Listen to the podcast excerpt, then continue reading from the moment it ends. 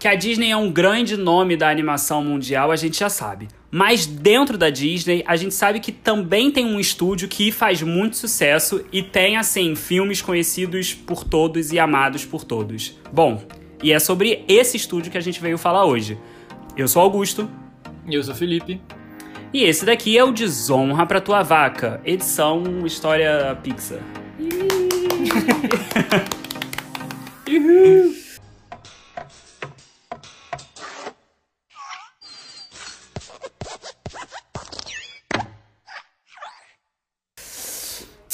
Bom E aí, dia, gente? boa tarde, boa noite, boa madrugada.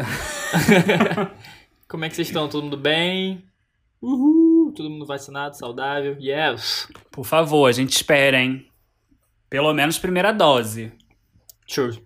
É, bem, antes da gente começar com o nosso tema, aqueles recadinhos, né? A gente queria agradecer muito vocês. Essa semana a gente recebeu umas mensagens muito legais de algumas pessoas, que isso dá maior incentivo pra gente continuar aqui, apesar da gente não ganhar nada, a gente ganha o afeto e carinho de vocês. os fofos. Então, é, a gente gosta bastante quando vocês falam com a gente, interagem e mandam mensagens fofinhas. Então, continuem, por favor, que a gente gosta. E não esquece de seguir a gente no Instagram, no TikTok, é Desonra Podcast. Seguir a gente também aí na sua plataforma onde você está ouvindo esse episódio, as nossas belas vozes. E é isso. Vamos para o tema? Vamos, tava, tava enchendo aqui meu copo e enquanto o Salgado foi falando tudo e eu aqui enchendo meu copo de boaça, na paz do Senhor. É. Vá, mas, mas é isso, tudo que o Salgado falou eu reitero, tá certinho, reizinho, icônico. Ah, obrigado. Fada sensata. Mas, Ah, demais, já. Mas então, viemos aqui hoje, né? Eu e Salgado, assim, pensamos nesse tema. Algo assim, totalmente inédito na face da Terra, falar sobre Pixar.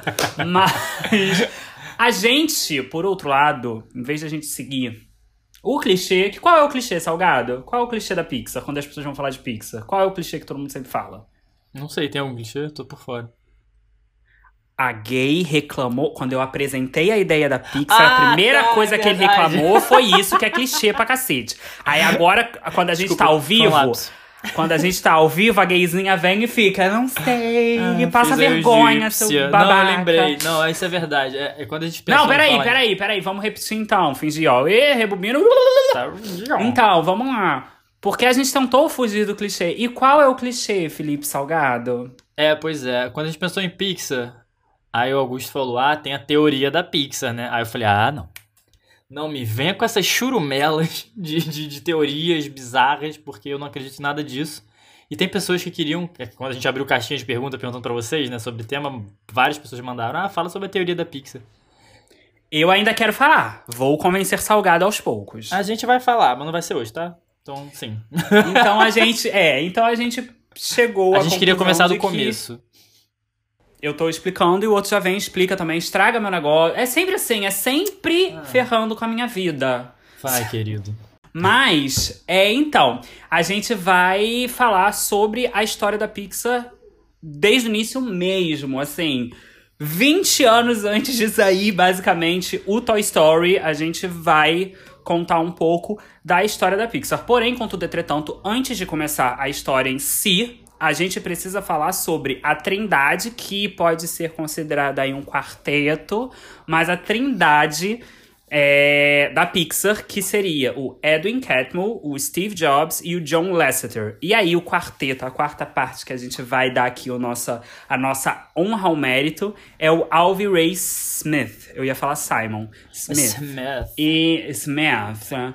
Então, quem foi Edwin Catmull? Fala pra gente, Salgado. Bem, Catmull, Ed... não sei como é que se fala esse sobrenome. Gente, o pessoal da Catmull, Pixar tem uns Catmull. nomes muito difíceis. É, né? A gente vai falar do nosso jeito aqui, então eu vou chamar ele de Catmull. Catmull. Catmull. Catmull. Catmull. Isso. Tá. O Edwin Catmull? Ele era um Tá. cientista de computação gráfica.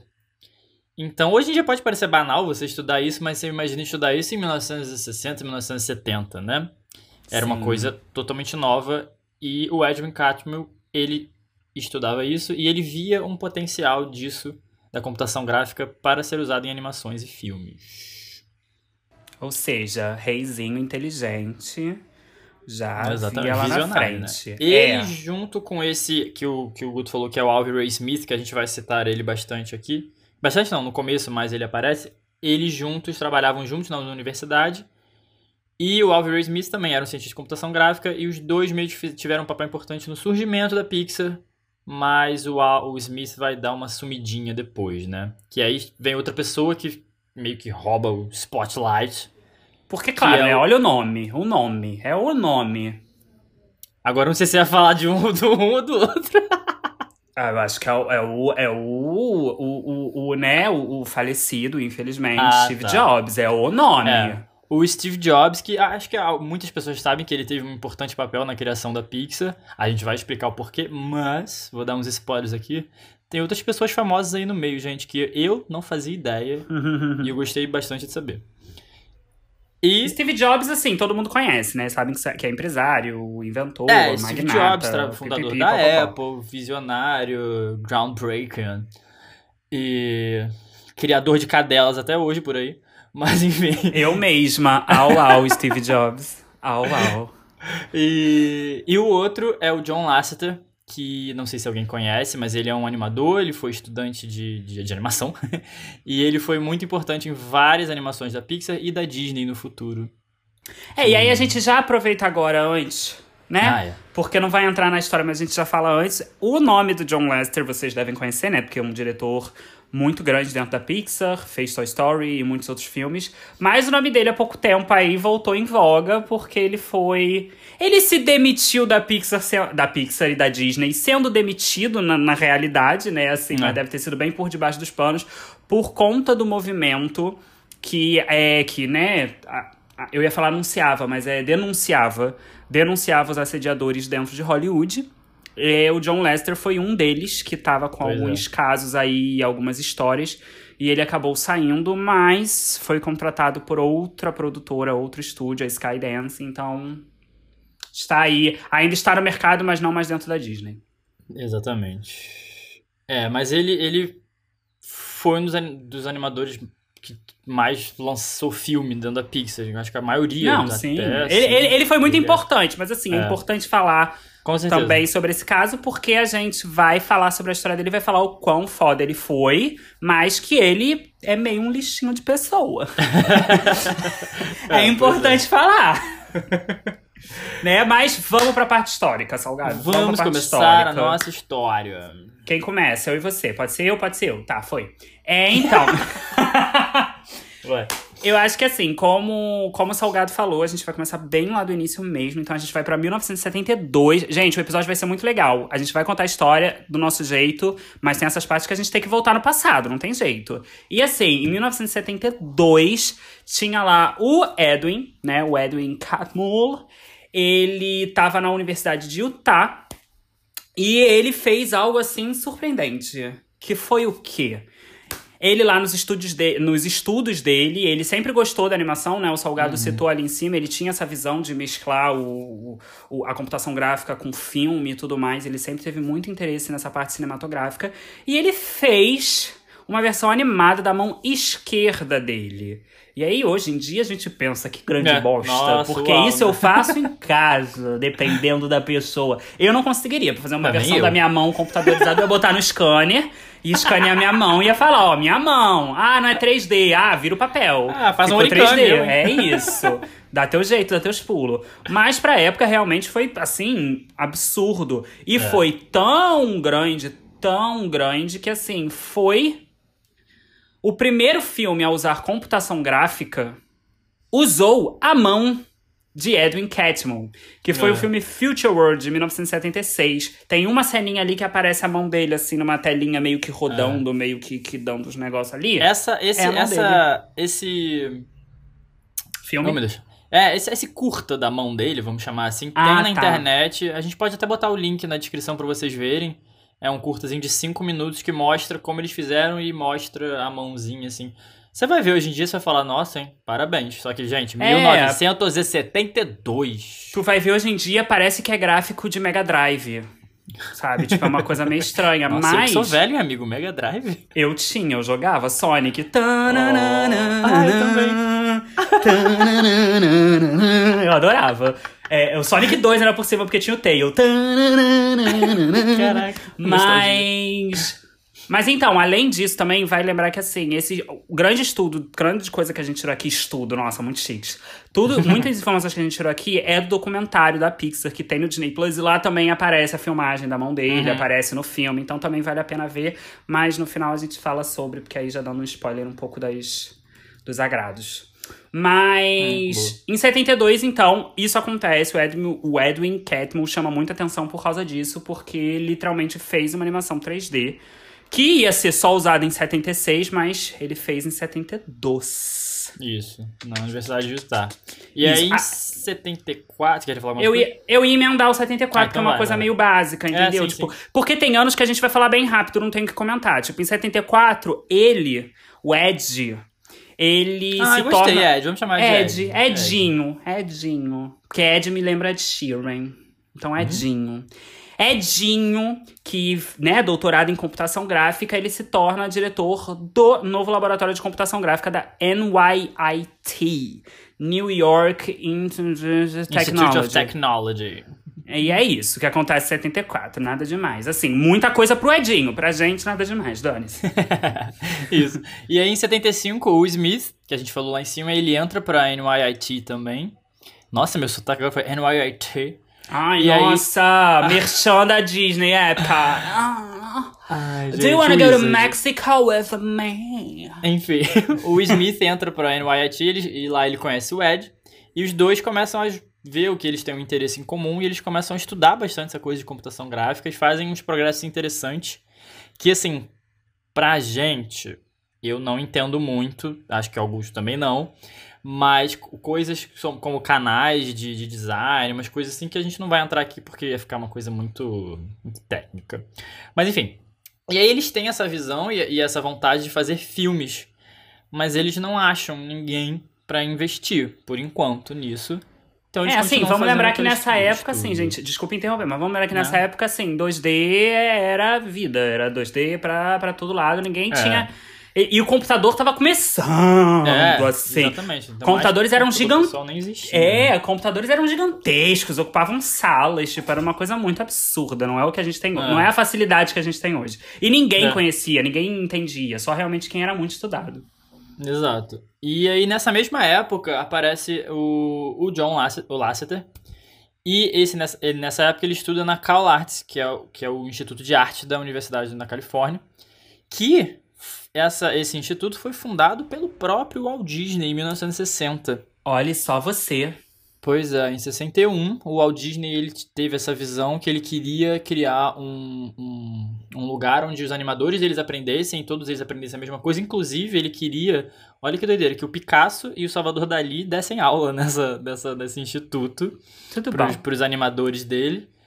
E aí que, queria- que queria ser um, tipo um estilo Disney de animação, né?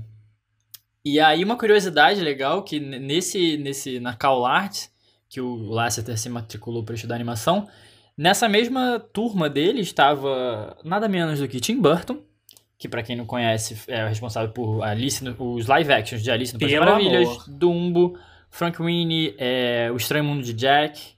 Não, o Estranho O- Mundo de Jack, ele não... Ele é Ele pro- co-roteirista, não é? Ele produziu, não Ah, é sim. dele. É, Todo não é animação dele, É, não, ele só produziu. Frank Ah, tá. Winnie é dele dentro da Disney. O também o John Musker, que fez A Princesa e o Sapo, Hércules, Moana, Só hino. Tesouro, apenas. Só E hino. o Brad Bird também, que é grande depois na Pixar, que é Os Incríveis, Ratatouille e o filme também de Tomorrowland. Que a gente, Que a gente espera que vocês tenham visto, porque a gente Yeah. indicou. É, não, e, e só uma coisa também, assim, uma coisa bem básica, que John Lester e esse grupo que fez CalArt nessa época teve a, a chance, é que eles tiveram aulas com alguns dos Nine Old Men, né? Dos nove homens velhos. Gente, isso é tão feio esse nome Em assim, português é feio, né? né? É. Assim, em inglês também já acho meio rude, mas em português fica ainda pior. Em inglês, quer dizer, acho meio rude. Em, po- em português fica ainda pior. Que são, assim, os animadores que trabalharam lá desde o primeiro, né? com o Walt Disney. Então, assim, não é pouca merda, não, tá? É, essa galera que foi criada ali uma geração de animadores que pra gente, assim, pra, pra quem acompanha a Disney, são bem importantes. Sim. E uma outra curiosidade também que nesse. Na, Ó, ó, ó, ó. Peraí, você tá ouvindo? O quê? Pá, pá, pá, pá, pá, pá, momento curiosidade. Caraca. Deus do céu. Enfim, na CalArts, é, uma das primeiras salas que essa turma teve aula foi a sala A113. Que, pra quem é Pixar maníaco por aí, é um código que aparece como easter eggs em todos os filmes da Pixar. Então é por, por isso, é porque era a sala de aula onde esses primeiros animadores tinham aula. Na verdade, eles querem que vocês acreditem nisso, mas tudo faz parte da teoria da Pixar que junta todos os universos de todos os. Sabe, zoeira. Ai, Deus. Ai, senhor. Mas então, gente, e aí em 79, a gente já começa aqui nos choque de monstros, que é assim. pra mim pra Salgado foi uma coisa que. Pô, a, a gente, a gente sabe, por exemplo, eu, eu pelo menos sabia de um que tava fazendo parte, agora o outro eu não sabia. É. Francis Ford Coppola, né? O nosso Coppola e o George Lucas eles viam muito potencial dentro de computação gráfica sendo usado no cinema. Porque, né? Coppola, Coppola, maluco. E o George Lucas, Star Wars. Então, pra ele fazia muito sentido a computação gráfica, sabe? Porque Uhum. só melhoraria a ideia dele, tipo, o plano do que, que ele queria fazer com É, Star o George Wars. Lucas, ele te- desde sempre ele queria muito essa coisa de tecnologia, ele tinha essa, essa visão por um futuro. Tanto que os primeiros Star Wars é, são o episódio 4, 5, 6, né? Porque ele achava que a tecnologia não tava boa pra ele começar do começo dos filmes dele. Então ele E queria. ele aí, queria quando muito... tava boa, ele fez aquilo. Mas, tudo- mentira, E- brincadeira, que eu gosto. Ai, ai, ai. Aqui não. Mas, enfim, aí. Ele queria muito, ele queria investir muito, ele via potencial nessa computação, como o Guto falou. E aí, o que, que eles fazem? eles recrutam. Na verdade, assim, o George Lucas, né? Porque é, É. pra empresa dele. Mas, assim, tipo, Isso. ele recruta o, o Catmull pra chefiar a divisão de computadores da Lucasfilm. Então, assim, era literalmente um grupo pra desenvolver a tecnologia pra conseguir Uhum. fazer os filmes. Porque a Lucasfilm fazia também coisas pra outras empresas. Eles tinham É, não era só pra filmes fazer. do é, Lucas, né? Tipo, e não era só Star Wars também. Então tinha outras coisas que eles tinham que fazer. É, então ele contrata, ele recruta ali o Ed Catmull pra, pra chefiar essa equipe toda. Porque, né, mais uma vez lembrando, nessa época já tinha passado lá o filme da mão do Catmull, então ele já tava com um nome ali forte dentro da, Da da, da, da computação gráfica dentro do cinema. É, E assim, vale ressaltar, né, gente, que George Lucas fez Star Wars, assim, tudo. Não só o George Lucas sozinho, porque no filme não se faz sozinho, mas, né, em É. efeito prático. Puta que pariu. Haja força, sem, sem tecnologia, fazer tudo aquilo no prático é. Olha, haja força, foda. gostei da, da- da- do duplo sentido aí, gostei. Menino, eu não pensei! Gente, eu sou é muito inteligente. eu sou muito inteligente. É, então, mas aí em 1980, o Smith também, que ele é contratado como diretor de pesquisa para esse, pra esse grupo de, de, de computação gráfica da Lucasfilm. E aí, enquanto isso, também outros funcionários que também estavam lá na NYIT começam a ser recrutados para Lucasfilm. A Lucasfilm roubando todo mundo ali, né? Ah, E aí- obviamente. Pois é, eles viam potencial lá na, na universidade. Eles não desenvolviam o filme e a animação, que era o que, que, que esse grupo de pessoas queriam. E eles viam potencial no Lucasfilm e o Jorge Lucas foi lá e, ah, então vem pra cá. Uhum. É. E aí foi, é engraçado que, tipo, na época, pra não ficar feio, eles se demitiam lá do laboratório, arrumavam uns empreguinhos temporários, aí depois aí iam pro o- Lucasfilm. É isso.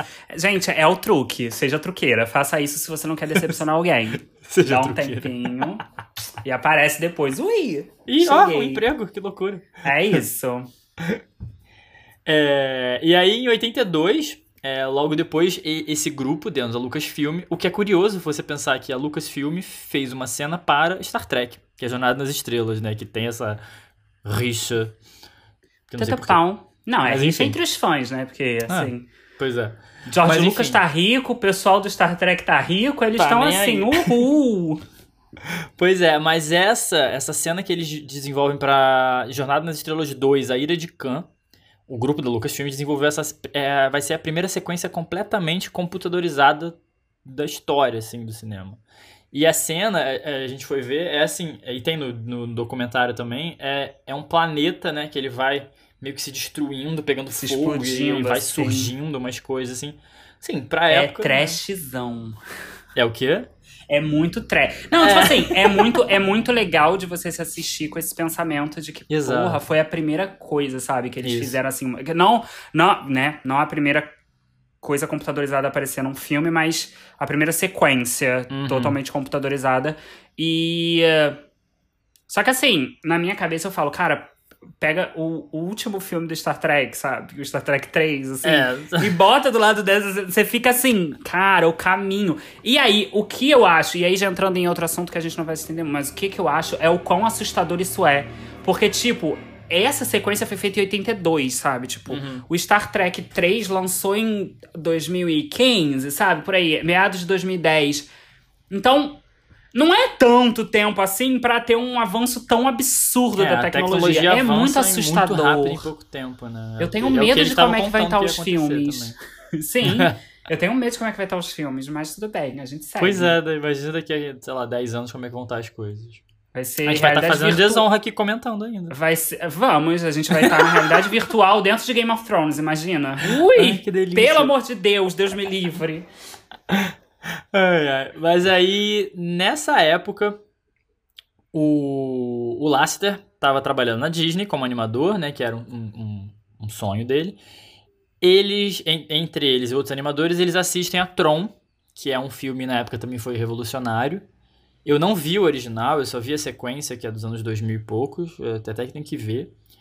E aí eles ficam meio que se perguntando, tipo, por que que... E uma época onde cada vez mais tem e cortes de investimentos eram feitos nas animações, por que, que eles não podiam fazer alguma coisa igual aquilo ali com, com computação gráfica em animações? É, é porque, tipo assim, e aí já entrando um pouco em 83, né? Tipo, 82 e 83. O Lasseter, ele já tinha muita. Ele já tinha muito interesse pela área de computação gráfica também, em relação a fazer desenhos 3D. Uhum. Só que. Moto passando.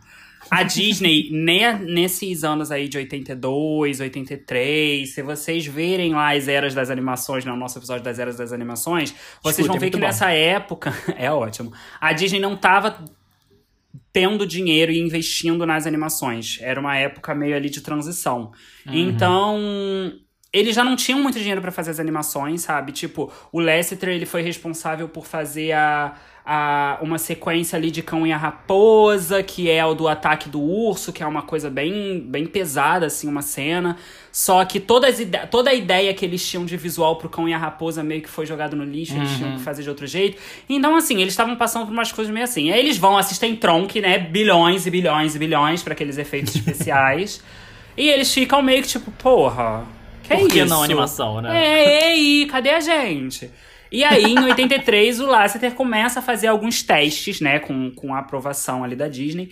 Ele começa a fazer ali uns testes de, de desenho, de curtas, e dá muito certo. É, assim, dá muito certo visualmente, só que dentro da Disney as línguas começam ali, ó, bem cobrinha. As pessoas começam a reclamar em relação a, pô, esse cara tá botando máquina aqui dentro que vai substituir o nosso trabalho. Olha a visão das pessoas nessa época, né? É, tipo, são máquinas que vão fazer o nosso trabalho, a gente vai perder, pipipi, popopó. As pessoas começaram a ficar mu- muito nervosas com isso, com muita raiva. E... Mas mesmo assim, eles viram pra ele e falam, tá, faz um projeto, né? Viram pro Lasseter junto com o parceiro dele, que era o Glenn alguma coisa. Eu me esqueci o nome, perdão, Glenn. Mas... É, viram e falam, tá, monta um projeto pra gente. E aí eles montam um projeto, que Salgado vai ficar muito animado pra falar desse projeto depois. Mas que é a Pequena Torradeira Valente. Ah, que depois amo. foi lançado como um filme, mas não pela Disney. Mas aí É. depois a gente fala A, a disso. Disney até distribui, né? Mas não foi, É. foi dela. E aí ele montou todo esse projeto em 3D, tá? Tipo, lindíssimo, belíssimo. Foi apresentar pros executivos. Ih, meu Deus, pros executivos. Mas os executivos, principalmente um em específico, que é o Ed Hansen, eles não gostam. É, segundo Lasseter fala, ele apresentou todo o projeto, o Hansen tava com a cara séria, a apresentação inteira, cara de cu, desde o início até o final.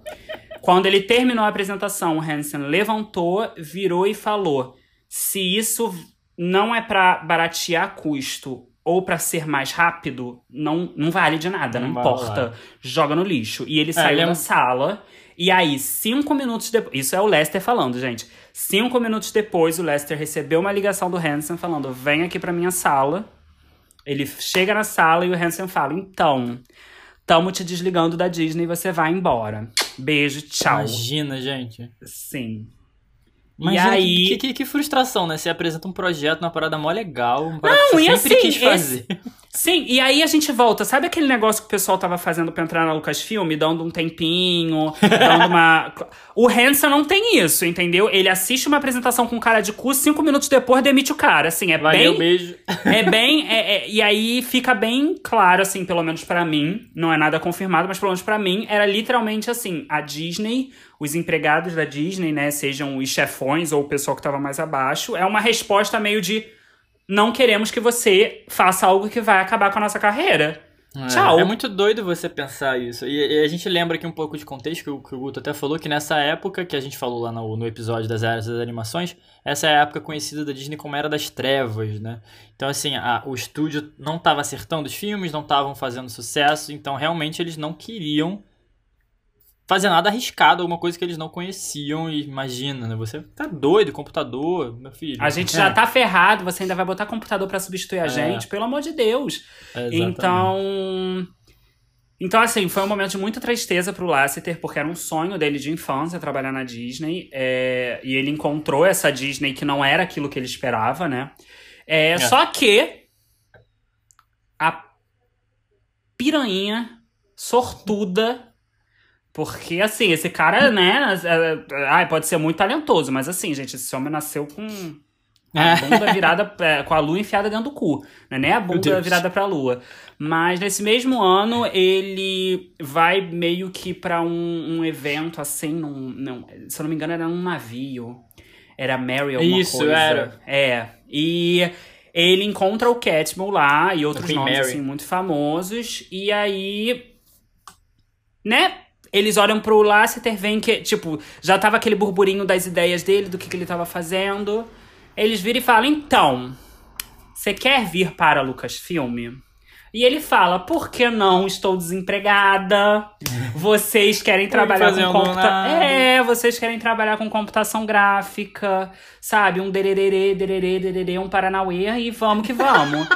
e ele vai. Ele vai, em 83 ele entra meio que como um um assistente ali, um vamos te ajudar. E em 84 ele é contratado full time como designer de interface.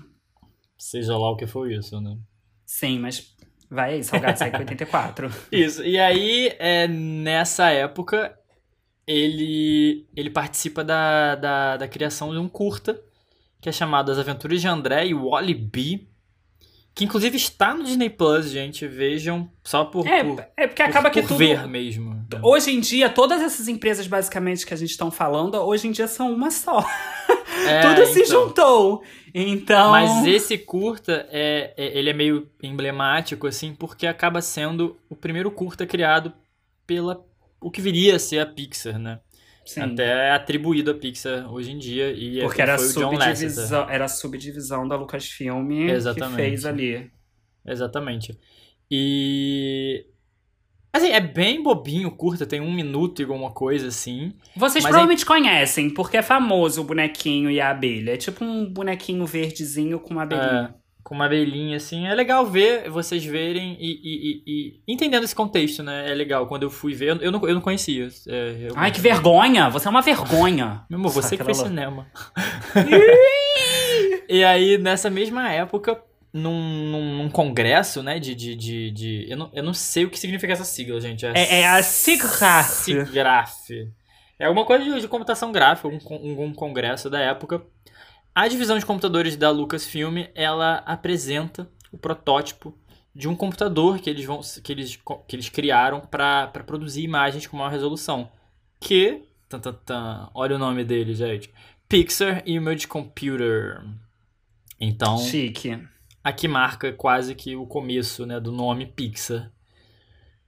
E, e aí vai. E aí em 85, o que acontece, querido? Ai, gente, em 85. Eu tava, eu tava aqui, eu tava aqui literalmente separando mentalmente os anos que eu queria falar muito de 85 só por causa disso. A equipe do Lasseter pega um projeto que é um projeto que marcou minha infância, esse filme. Eu Você jura? esse filme.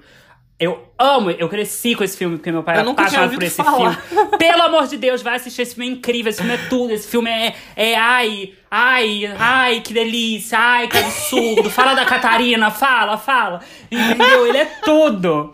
Ele é muito bom, ele é muito bom, ele é meu filme da infância, inclusive eu quero rever esse filme. Eu vou Aí ver, eu eu não conheço. E eu falando da beça aqui, e eles pegam o projeto do Enigma da Pirâmide, gente. Que eu acho que algumas pessoas aí eu espero que conheçam. Que é um filme de- ali da, da década de 80. Em inglês é The Young Sherlock Holmes. É a Nossa, história. que tradução. É. É uma tradução meio ruim. Mas assim, nem é tão ruim, porque faz sentido com, com a história do filme. Uhum. É, é bem legal. É, e aí eles desenvolvem o Cavaleiro do Vidro, que faz parte lá do filme, e é incrível.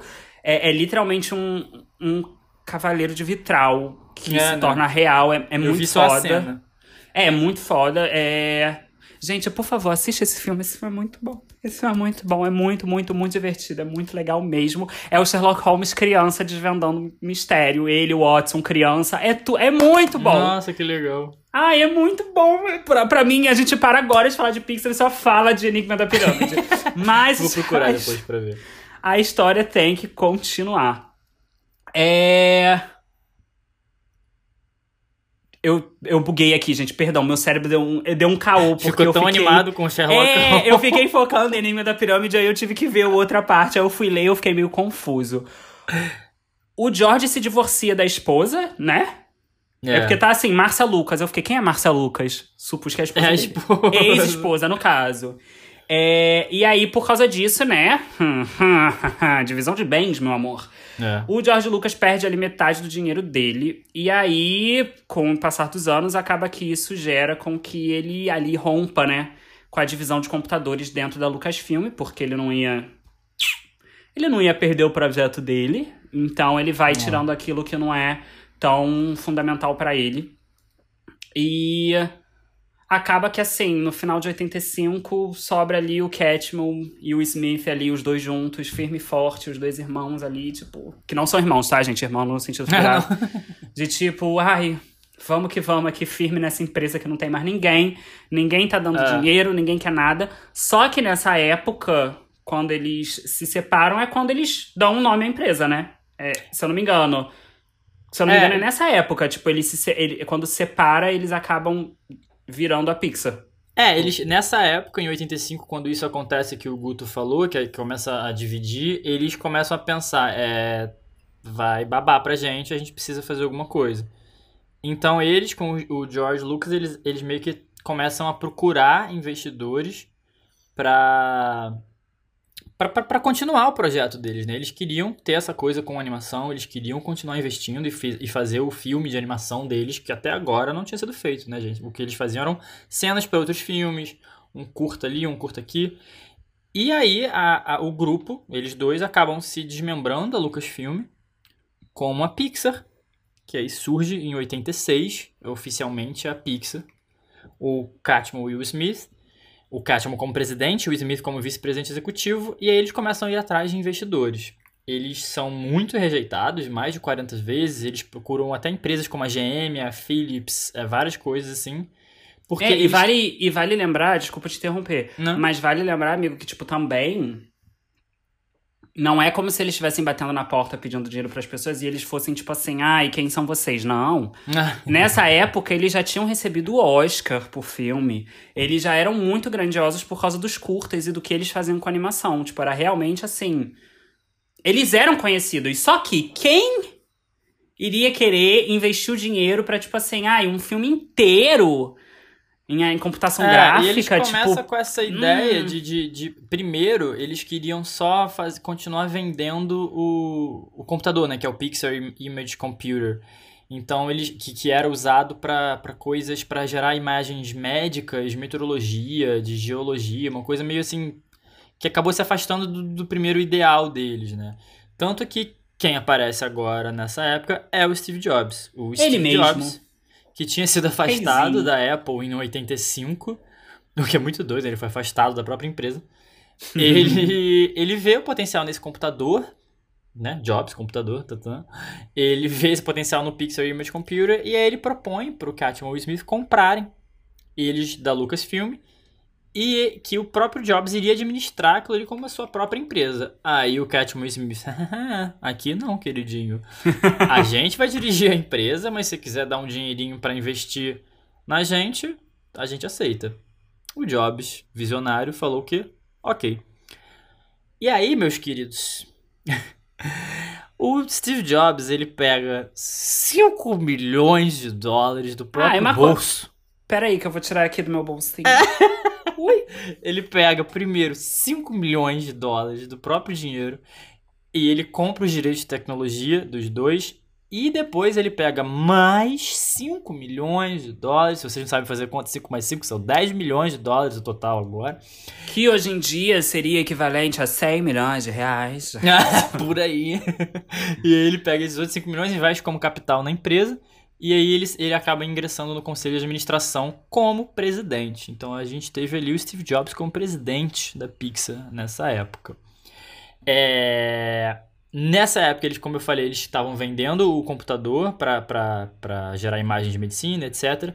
E aí tem um fato, curiosidade aqui, a máquina na época era vendida por 135 mil dólares. Você imagina pagar Apenas. 135 mil dólares no computador, né? É meio bizarro. Hoje é quase o mesmo preço de um iMac. É por aí, né? Se você pegar um iMac profissional aí, é quase isso aí. E faz muito mais coisa do que, do que o Pixel Image Computer, né? Imagina o Steve Jobs Nossa, acabou com o Pixar Image Computer. Ah, Ai, meu pô, Deus. isso é, a gente tá falando de 86, né? Mas em 86 também, é, com a Pixar surgindo ali no começo, quem aparece na jogada, meus amores? Ho, novamente, ho, ho! Novamente, talvez com o rabo entre as pernas, não sei. A Disney.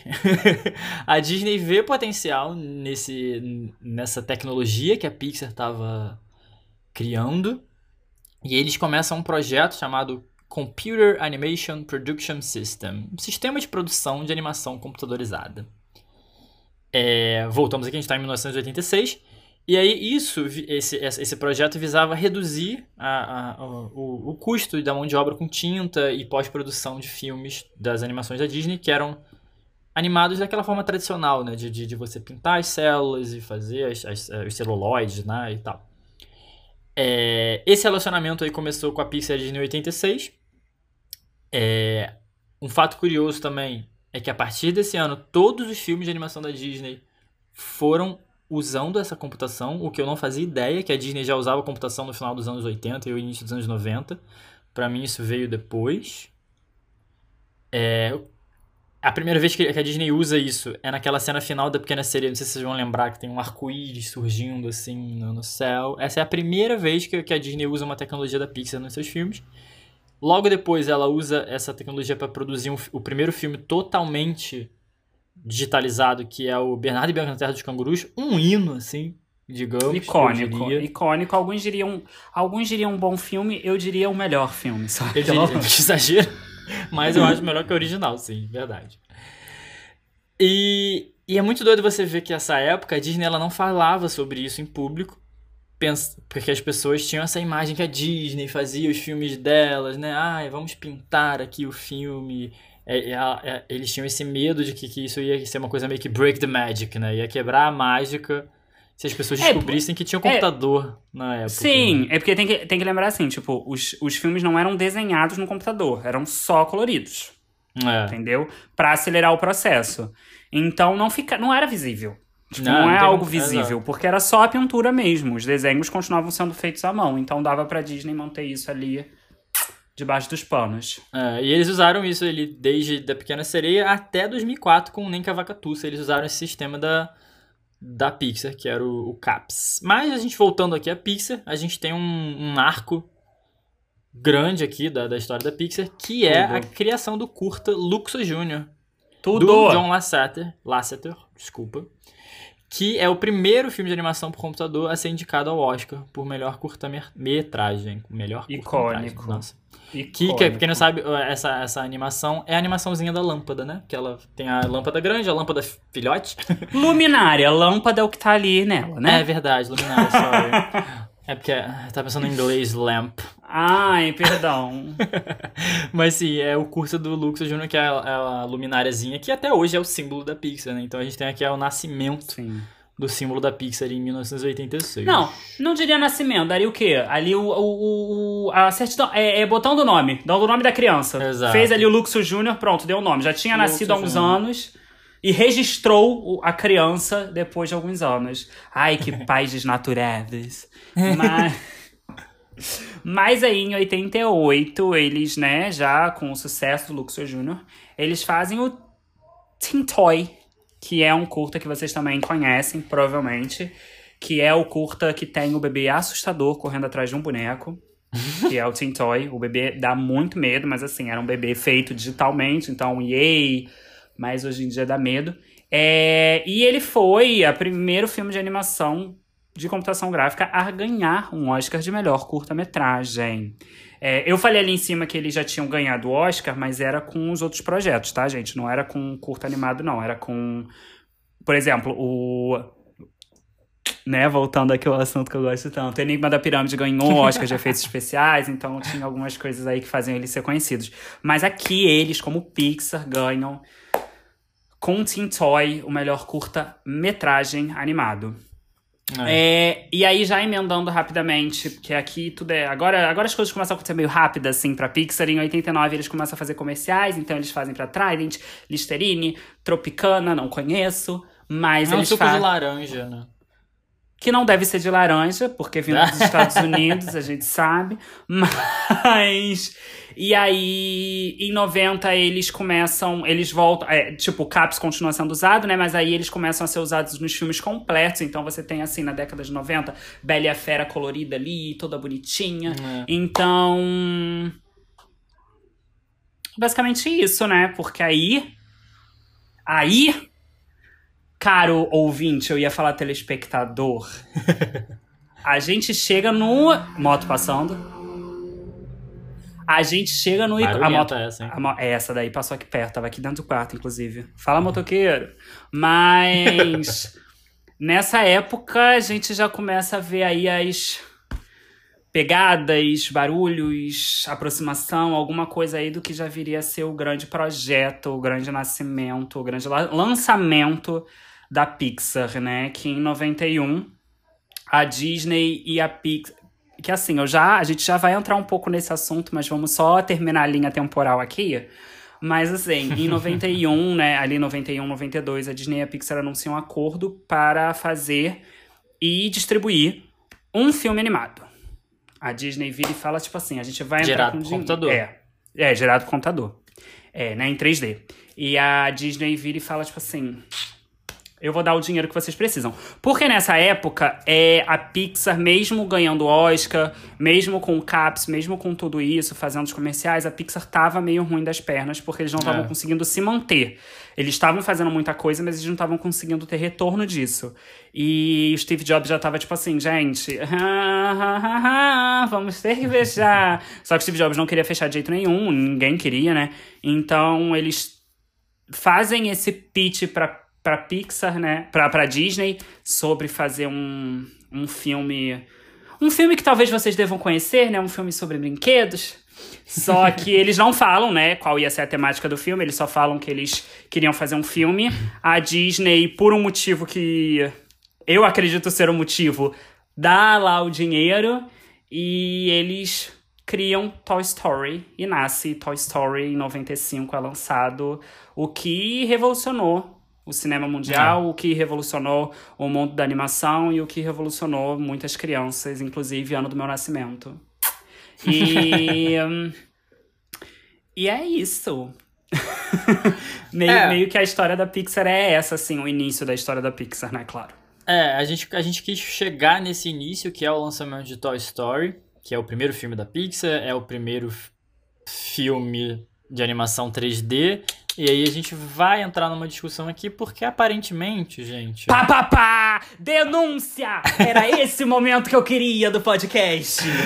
Aparentemente, Toy Story não é o primeiro longa-metragem de animação 3D do mundo, porque, pasmem, a gente tem uma animação brasileira que disputa esse título aí com Toy Story. Mas, como a Disney e Toy Story tem um nome muito maior no mundo, a animação brasileira ficou um pouco apagada e aí o Guto pode falar, porque ele está muito animado para falar sobre Cassiopeia. Eu meto pau, Cassiopeia, gente. Esse hino de filme brasileiro. É, então. E já falando assim, não, a Pixar não foi a primeira empresa a lançar um filme de longa-metragem animado é. totalmente em 3D e de computação gráfica. Não foi. E aí eu já antecipo o porquê de não ter sido. É, nessa época dos anos 90, aqui no Brasil, é, os estúdios da NDR estavam na produção, eles já estavam fazendo e já estavam pensando junto com o Clóvis Vieira, que foi quem dirigiu o Cassiopeia, eles já estavam uhum. fazendo, já estavam pensando e, e, e, criando o Cassiopeia, que ia ser o filme, o primeiro filme totalmente feito com computação gráfica em 3D. Eles já tinham esse plano. E aí o que eu falei ali em cima de por que, que a Disney deu dinheiro para Pixar, é. eu, Augusto, li aí algumas entrevistas do Clóvis Vieira e tudo mais, e assim, faz um pouco de sentido, porque não é porque a gente tá aqui no Brasil, gente, que ninguém escuta a gente, tá? É, então, devia estar tá rolando esses burburinhos já mundiais de que o Brasil ia ser o primeiro país a fazer o filme, que já estava começando a fazer. Só que assim, aqui no Brasil, se eu não me engano, Cassiopeia teve. Deve ter tido um milhão Deve ter sido alguma coisa assim, bem, bem, bem pouca para se fazer de um que, filme. De investimento que você diz? É, de investimento. Se eu não me engano, uhum. foi um milhão e pouquinho. É, um milhão e meio que foi o orçamento. Então, de reais. Foi bem, né? foi bem pouco. E aí eu acredito que a Disney escutou. A Disney não tinha esse material, tinha a Pixar ali oferecendo e a Pixar fazia. A Disney fez o quê? Toma 30 milhões aqui e faz um filme. 30 milhões de é, dólares. Lembrando e... ali, gente, anos 90 na Disney o dinheiro tava bombando. é. Disney, né? Então, assim, toma 30 milhões de dólares e vai fazer o filme de vocês. Então, assim, acaba que Toy Story é lançado antes de Cassiopeia, um ano uhum. antes. É... Só que aí, vamos lá, os fatores, assim, porque que eu estou falando que Cassiopeia é o primeiro filme. Alguns, muitos, se eu não me engano, porque para mim é óbvio, né? Estudiosos falam que realmente Cassiopeia é o primeiro filme totalmente 3D a ser lançado no mundo, não é Toy Story. E por quê? Primeiro que Toy Story não é inteiramente criado no computador. Uhum eles fizeram moldes dos brinquedos por fora. Eles fizeram moldes de, de eu não sei se é argila. Eles fizeram é. moldes, escanearam a moto passando. Ai, gente, de Meyer. Eles fizeram moldes, escanearam esses moldes, passaram para o computador e daí fizeram o, o desenho. Cassiopeia, não. Cassiopeia é totalmente feito no computador. Tanto que Cassiopeia está liberado. Porra, hoje tá fogo de moto. Cassiopeia está totalmente liberado no YouTube. Você consegue assistir o filme inteiro no é. YouTube. Assim, é bobinho? É. É bobo. A história é boba. É uma história de tipo criaturas. É, é bem ficção científica. Para quem gosta de ficção científica, assista, ó. A nata da nata é, é, é robôs brigando com alienígenas. É tudo. Então, assim, é. Ele é todo feito em formas geométricas, então os robôs são redondinhos, com triângulos. Você consegue perceber bem a geometria do negócio, porque era muito mais fácil de você fazer. Então. Só que Cassiopeia ia ser lançado antes de Toy Story. Só que aconteceu um imprevisto. Além de tudo, gente, brasileiro não tem um minuto de é. paz. Além de tudo, os estúdios da NDR foram invadidos e roubaram várias ah, fitas. Eu super imagino o tal do Lasseter agora oh, invadindo oh, ali os oh, estúdios da NDR. Essas fitas estão guardadas no estúdio da Disney. e aí... Gente, eu não duvido nada. e aí roubaram algumas fitas, uma, algumas das fitas que foram embora foram do Cassiopeia, então assim, eles tiveram que refazer certas partes do filme todas e assim, gente, nessa época você refazer um negócio em computação gráfica demora. É, Se hoje já demora, imagina nessa 90, época. Meio dos anos 90. Então, então realmente assim, é, é muito é, foi muito complicado. O filme não não estourou do jeito que era para ter sido estourado, porque Eu Toy Story É, tipo, o Toy Story já tinha sido muito famoso. Já, já tinha. Tipo, o que venderia o Cassiopeia, o Toy Story já estava sendo vendido como. Então não tinha muito como bater de frente. Ele pegou ali uma época, ele foi lançado em 96, ele pegou ali uma época não muito boa de lançamento. É. Foi um. Foi triste. A história de Cassiopeia é triste, mas eu acho que não tem Mas é que legal se esque... você- Não tem que ser esquecido. É, Tipo, exato. É legal você pensar que um estúdio brasileiro, um, um produtor, um diretor brasileiro fez tipo uma corrida com uma porra da Pixar e a Disney ao mesmo tempo, né? Isso é legal pra Sim. caralho, cara. Você pensar que a tecnologia na época tava aqui também, sabe? Hoje em dia pode estar distante, talvez, por falta de, de verba de de investimento. investimento. Total, Não, é, é totalmente isso. Rivalizaram com a Disney, isso é legal pra caralho. Gente, o Brasil é muito grande artisticamente. A gente só É. tem que dar atenção e, e- e cobrar investimento. Então, tipo assim, o Cassiopeia era pra ser, sim, gigantesco no mundo. É, Quem sabe o que, que teria acontecido se o Cassiopeia tivesse sido Pois lançado é. antes Toy Story? A gente não consegue prever isso. E é muito triste ver que, que ele sofreu isso, que as pessoas não lembram, que as pessoas não conhecem. E que sim, é o primeiro filme totalmente 3D, digitalizado de computação gráfica lançado no mundo. Então, assim, vão atrás, conheçam. É Esses bobinho. americanos, eles querem roubar esses títulos. É, É. são os irmãos Wright lá querendo roubar o avião, agora é Toy Story querendo roubar Então, eu. e se, e se você vê, se, se você pesquisar entrevistas do Clóvis, Clóvis da época, assim, e tudo mais, ele cita até isso.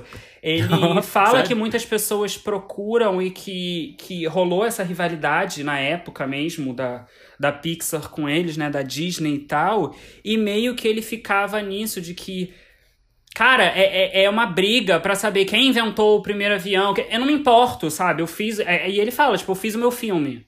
É, só que assim, ao mesmo tempo eu acho foda, porque é um Não título que é. É, né? tipo, é um título que é pra ser brasileiro. Você vai pesquisar é, sobre as coisas do Clóvis Vieira, ele não fez mais muita coisa. Ele não fez quase nada, se não me engano. Então, assim, tipo. Sabe, é triste, é, é muito chato ver isso. Então, assim, assistam Cass- Cassiopeia, divulguem Cassiopeia, postem. Toy Story é uma farsa, não é o primeiro filme totalmente 3D lançado no mundo. É. E deem uma chance, é bobo, ainda mais se você. é, com essa comparação né, de Toy Story. Toy Story É. tinha um, um orçamento muito maior, então, claro que ali vai ser muito mais a fundo, mas eu acho muito legal a gente ter uma animação que é a primeira totalmente em 3D e ainda sci-fi, sabe? Uma coisa meio boba, mas de ficção científica, com aliens e, e, e robôs, e uma coisa bem, bem futurística, e piu-piu-piu, e armas. É bem divertido. É uma hora e meiazinha de filme, é bem rapidinho. Nossa, É. só, só, só pra é, mostrar o que você falou aqui. A Cassiopeia teve, como a gente falou, teve um orçamento de um milhão e meio de reais. Toy Story teve um investimento de 30 milhões de dólares. Então, assim. É muita coisa. é muita coisa. é. Mas assim, é. Precisava, precisava mostrar esse meu. Minha, minha raiva e tristeza pelo esquecimento de Cassiopeia. A gente vai botar o Mas- link do, do filme aqui no YouTube, porque tá Por disponível favor. inteiro lá pra vocês verem e divulgarem também, porque é, é legal pra cacete essa parte dessa va- história. va- Vamos, vamos, vamos dar uma forcinha, assim. Vai que Cassiopeia volta a ser um hit. O Brasil tem o poder de fazer Cassiopeia ser gigante. Vira um filme cult agora, porque a gente trouxe ele de volta. Entendeu, gente? Vai assistir, f- é, é, vão atrás é, de saber um pouco mais, assim, vão, vão ler, porque realmente é, é, tem essa divisão, mas tecnicamente É. o Toy Story ali deu essa roubadinha usando os moldes, tre- é, os moldes por fora reais pra fazer a computação gráfica depois, então. Não queria falar nada, mas É. falando. Mas assim, a gente, como, como o Salgado falou, né? A gente ia contar a história mais ou menos até aqui, porque tem muito mais coisa depois, porque aí vem todos os clássicos que a gente conhece da nossa infância e de hoje em dia que a gente ama. Então, quem sabe a gente volta pra Uhum. É, se vocês quiserem, se vocês quiserem algum tema em particular, sem ser a teoria da Pixar, fala Pode a ser a gente. teoria da Pixar. A gente vai voltar com Pixar, sim, porque a gente não tinha falado de Pixar até agora, né? A gente falou de vilões, a gente falou de animações, a gente não tinha falado de Pixar. Então agora a gente adentrou o mundo da Pixar, então a gente vai falar mais de Pixar nos próximos episódios. E mandem sugestões de temas. E por, É por enquanto era isso que a gente queria falar. Então vamos para a nossa partezinha. Desonras e agrado.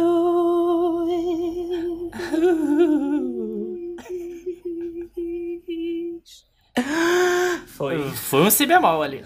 Ai, pelo amor de Deus, Elfa Barru. Só.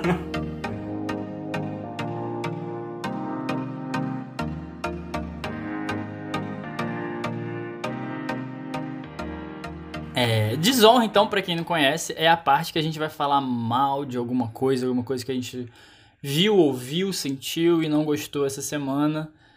E é isso. Você tem uma desonra, Guto? Ah, eu tenho. É, eu tô meio perdida no tempo. Eu não sei se a gente falou isso semana passada, mas eu tenho quase certeza que não.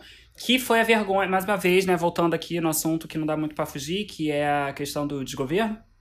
É. Que a gente tá vendo. Que é o, né? O nosso. Tem que falar o nosso, porque infelizmente é.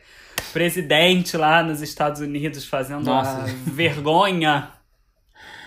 A vergonha de ser o único líder sem vacina. Era uma das de- minhas desonras também. de, de, de, de, de, de, de virar um rato comendo nas ruas de Nova York pizza, porque não pode entrar nos lugares porque tá sem vacina. E ainda por cima, fazendo a gente passar a vergonha mundial, que agora o grupo de governantes, ministros que foram do Brasil, todo mundo infectado com Covid. É, então, assim. Entre uma- eles, o próprio ministro da Saúde, né? Sim, Que ainda fez questão de debochar, de falar: ah, eu usei máscara, eu estou vacinado e estou com Covid. Sim, seu burro. Não é porque você está vacinado que você não vai pegar Covid. Porra. E sem contar dele mostrando o dedo do meio pras Nossa, pessoas no meio sim, da rua. cara. Então, assim. Ai, gente, é uma desonra que a gente vai dar todo dia. É, isso. a gente Não vamos entrar muito a fundo. Porque sem paciência, vai, salgado, suas desonras. É, eu tinha duas, uma delas era essa palhaçada, esse, essa vergonha que, a- que a comitiva do Brasil fez na ONU. É, sem contar o discurso. Isso a gente nem, nem cita. O discurso foi triste.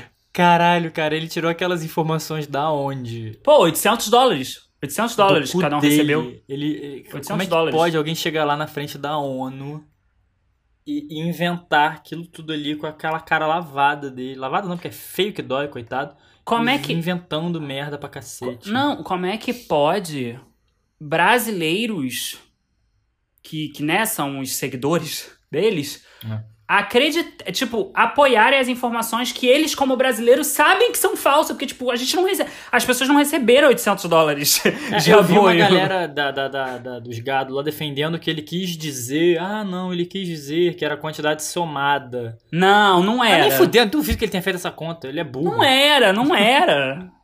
Pelo amor de Deus. Nem É. Deus. Que Pois esse é, homem já usa o nome mas- de Deus. A minha outra desonra é um pouquinho até mais séria. Foi uma coisa que rolou esse ah, Ih, ontem Deus.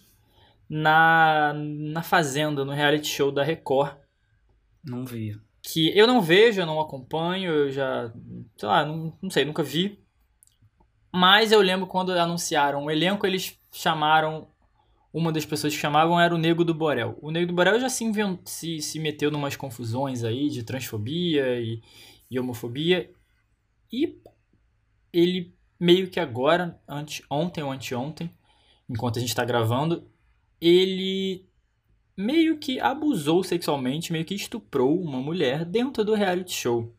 Que isso, gente? Pois é, outra participante que tava bêbada, é, a, é, a Daiane Mello, o nome da participante, ele tava depois de uma festa, ela foi dormir, eles foram deitar e meio que rolou alguma coisa ali.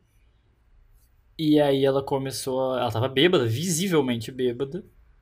E ela começou a negar e ele meio que forçou uma coisa ali.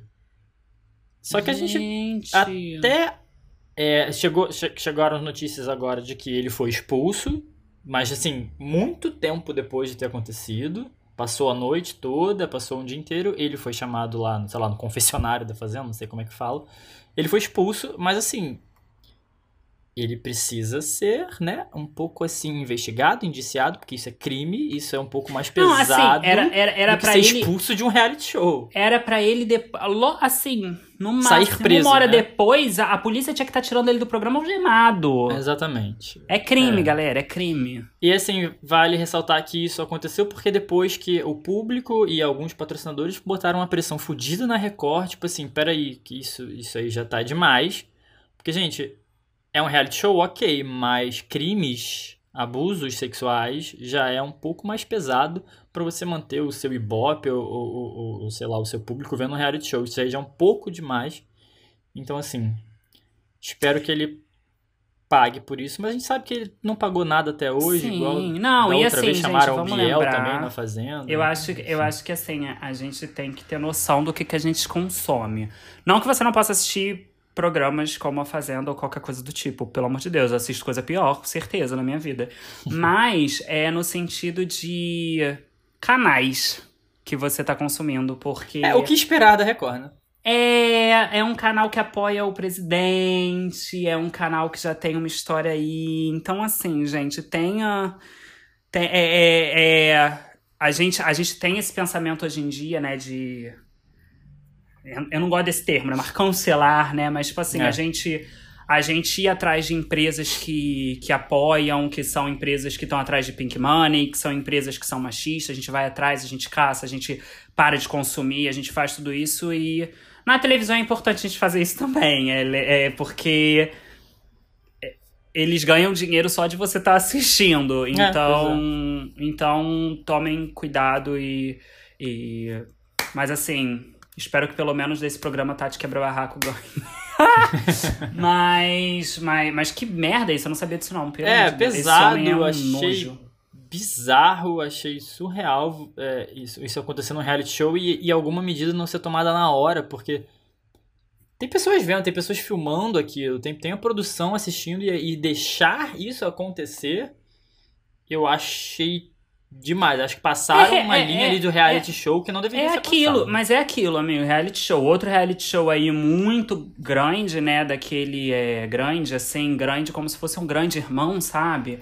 É, aqui no Brasil também já teve casos aí que foram bem polêmicos, onde o participante não foi expulso, onde o participante falava coisa machista e falava coisa de violência contra a mulher e nada acontecia. Então, o que esperar de empresas que só querem ganhar dinheiro com essas coisas, não é mesmo? Ah, pois é, gente. Mas enfim, É, é, pesamos, Pesamos, o rolê, pesamos. Pesamos, mas tem que Mas- pesar mesmo, porque a gente tem que saber o que está acontecendo no mundo. Exatamente. Mas agora a gente vai pro quê? Pros nossos agrados. O que que é um agrado? O agrado é agradinho. Um agradinho. o que que é um agradinho? Um agradinho é aquela coisa que a gente gostou na semana, entendeu? Pode ser o quê? Um agradinho pode ser um salgadinho que a gente Opa. comeu. Ei, Eita! Falei o salgado, não salgado, salgado, salgado, salgado, salgado de salgado. É, mas pode ser um filme, uma série, um livro, uma música, uma. Eu ia falar lovely. Eu tô muito Que? americana. eu Ai, ia falar gente. lovely. Uma amável senhorinha que passou na rua e te deu um doce. Você comeu. E, por tudo que é mais sagrado, o doce não estava envenenado. Na verdade, estava muito gostoso. e Você agradeceu a mulher. Você pode citar aqui. Então, é salgado. Você tem agrados? eu tenho, eu tenho alguns essa semana. Porra, alguns. Lá, velho. É. Não. tem, tem um que a gente não falou, porque a gente gravou o episódio logo um pouco antes de lançar, que foi o álbum do Lil Nas X, que é o Monteiro. Pá, pá, É. pá. Tá muito legal. Tá muito Tá. bom. É muito legal de ouvir. Tem, tem, uma, tem umas, uns feats, né? Umas participações muito legais, tipo Elton John, Miley Cyrus. E É, assim, o feat do Elton John, gente, não tem o Elton John cantando, tá? Só pra tirar um pouco dessa expectativa, porque eu fui jurando que ia ter ali, não tem. Não tem, não tem. Mas eu achei bem legal. E tem, e tem uma variação de músicas, assim. você- Do nada você tá feliz, do nada você tá tipo, ei, caralho. Tem até country, tem um countryzinho. Mas tá muito legal, escutam, porque a gente já falou no outro episódio do Lil Nas X, a importância dele de ter surgido e fazer o que ele tá fazendo. É, então, escutem Monteiro, que é o novo álbum dele. Eu também vou indicar outro álbum que eu re- descobri recentemente. Tá muito musicista. Ah, eu tô, eu tô. Mas é um álbum que não é nem novo, na verdade, gente. É um álbum de 2018, mas eu não conhecia e acabei descobrindo ele e, e- e- e adorei. Que é o álbum da Maria Bethânia com o Zeca Pagodinho. Ai, gente. Fomos Pois pra uma é, MPB de, de Lil Nas. X, é. Uhul. Eu sou eclético, eu tenho essa coisa. É porque aí Mas você já quer fazer a referência do feat que vai sair do Lil Nas X com a Anitta, que a gente já tá aqui prevendo. Que vai Ah, é? sair um funkão. Mas enfim, o álbum é o de Santa Mara Xerém. É, cara, é muito legal o álbum. Tem, tem músicas clássicas dos dois e, e- e, assim, muito gostoso, muito gostoso de verdade. Escutem, de Santa Amaro Xerém, de Maria Bethânia e Zeca Pagodinho. Uma, uma dupla improvável, mas que casou muito bom. Tá muito cult. E, para fechar aqui o momento cultura, o momento que agradou meus ancestrais, que agradou muito meus ancestrais, foi a Michaela, Michaela Cole ganhar o Ah, icônica. de melhor roteiro pela minissérie I May Destroy You. Finalmente uma justiça pra Icônica. ela e pra essa série. Que eu, eu não sei se a gente chegou a indicar essa série aqui como agrado, acho que a gente já falou sobre Eu ela. acho que a gente. Eu não me lembro também. Eu tava, Também com isso, eu tava com essa dúvida. Inclusive, tava numa das minhas meus agrados aqui. Eu tava, tipo, vou falar dela, mesmo a gente já tendo agradado, ah, falado. Agradada, Pau. acho que É. eu gostei. Mas aí fica aqui também como, como uma indicação pra vocês assistirem I May Destroy You. É, a série tem um assunto um pouco pesado, pode ser gatilho para algumas pessoas, principalmente mulheres. Mas é, a série é muito boa, muito boa de verdade. É, ela soube lidar com a, com, com, com a situação de um jeito. Não sei, não vou dizer que foi bom, porque nunca isso é bom, mas eu não vou falar mais nada porque Não, é muito bem feito, é foda. A série, mas a série é muito boa, assistem I May Destroy You no, na HBO. Netflix chora porque perdeu essa série. É Se mesmo. Fodam.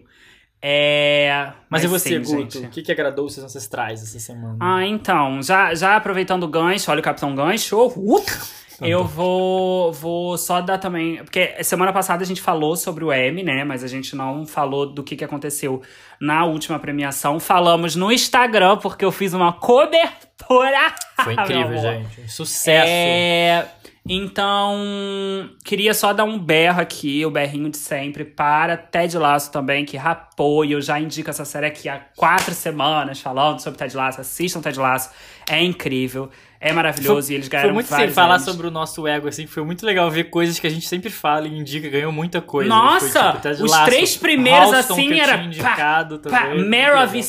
E era Mare pá, pá, direto. Você viu, Então, gente? Confia na gente, a gente sabe. Confia. A gente gosta de coisa ruim, mas a gente gosta de coisa boa também. É, então assistam Ted Lasso, assistam May Destroy, assistam Mare of Easttown. Esse, eu achei esse esse Emmy teve muito problema aí em relação a que nenhum ator negro ganhou e tinha ator negro, né? O Michael merecia o prêmio de melhor ator coadjuvante, não ganhou. Isso foi absurdo, mas É. ok. Inclusive assistam Lovecraft Country, mas mas essa, essa era minha, meu berro. Chega nem a ser um agrado, é o berro, porque o agrado, né? A gente já indicou tanto essas séries que não chega nem É, a ser sim. mais um, um agrado.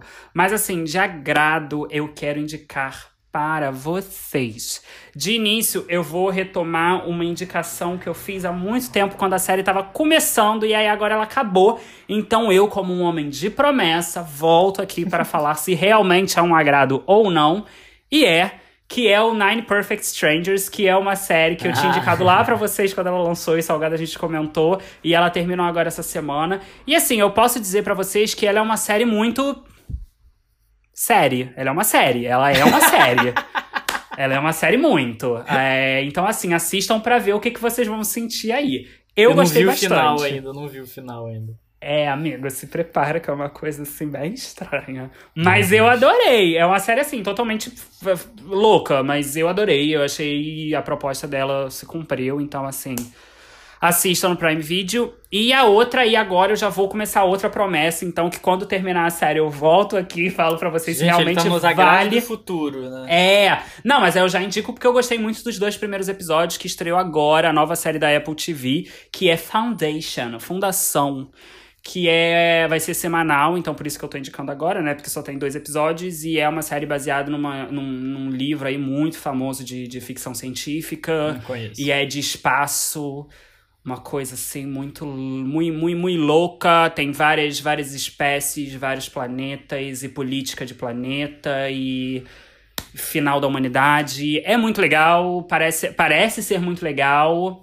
Então, quando terminar assim a primeira temporada, eu volto aqui e falo se realmente o agrado foi direito ou não. E aí agora um agrado de verdade, assim, completo, que eu vou falar pra você. Eu tô muito seriado hoje.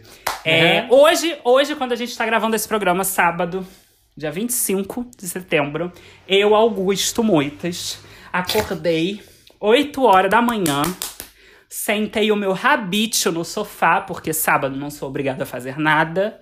e falei: agora é o meu momento. Mike Flanagan, você me prometeu e Ah. agora você vai me entregar. e me entregou muito, que é a nova série do Mike Flanagan, que, nem, que pra quem não conhece, é um dos criadores, né? O criador é, e produtor de A Maldição da Residência Rio e A Maldição da Mansão Bly. E ele lançou agora a nova série dele, que dessa vez ele tá sozinho em relação à criação. E, e, e, e, alguns episódios ele escreveu sozinho, outro ele, ele tem alguns parceiros. E que é a Missa da Meia-Noite. Em inglês é Midnight Mass. E eu assisti É assim, gente. Eu, eu comecei 9 horas ali, 9, 8 e meia, 9 horas da manhã. Terminei agora à noite, assim. Você viu tudo? Eu vi tudo direto, não parei um segundo. Gente, é muito, muito, muito, muito, muito, muito, muito, Deus. muito foda. Este homem, ele, eu não sei, ele, ah, ele tem um negócio. A série é incrível, a série tá incrível, tá muito, muito foda. Ela é bem diferente, assim, eu considero bem diferente da pegada de, de Residência Rio e de, de Mansão Bly. É um terror dramático que tem ali na, na Residência Rio e na Mansão Bly, né, que é Ah, aquela mas coisa é o- assim. Que o é um Bly terror. eu achei bem mais drama do que terror também, né? Não, então, mas é um terror dramático. É que nem a Residência Rio. Tipo, tem a parte do terror ali, mas o foco, na verdade, é o drama. Quando chega no final, você tá chorando nas duas temporadas. Na, seja na Residência Rio, naquele último episódio, ai, não posso nem lembrar. Ou, ou na Mansão Bly, que a Mansão Bly é ainda mais pesada. A Mansão Bly pega lá no fundo, se você tiver ali com o coração fraco, É. tu vai chorar a tua vida. É, e aí, nesse, ele vem pra um terror dramático, mas um terror dramático mais pessoal que ele trata ali de um problema dele, que aí isso mexeu muito comigo, porque no discurso da Michaela, é, ela fala, né, que ela fala que, tipo assim, escrevam sobre sua... Escrevam o que dói. Escrevam o que te façam... que faz doer. E, dá pra, e isso no, no, no, no Midnight Mass você sente muito, porque ele escreveu sobre alcoolismo, que ele sofreu disso, o diretor. Então, é muito... E ele mistura... Gente, é alcoolismo com religião. Então, assim, é muito foda. É foda para o seu caralho. Os dois primeiros episódios Nossa, são. pesado. É, os dois primeiros episódios são bem lentos, porque é a introdução. A partir do terceiro, meu amor, é dedo no cu e gritaria real a cada plot e vai mudando e você começa a ficar cacete, o que que tá acontecendo? Ah, Mas não ver. é uma coisa. É, e não é uma coisa forçada, é uma coisa que vai te envolvendo. Ah, acho que eu vou ver agora.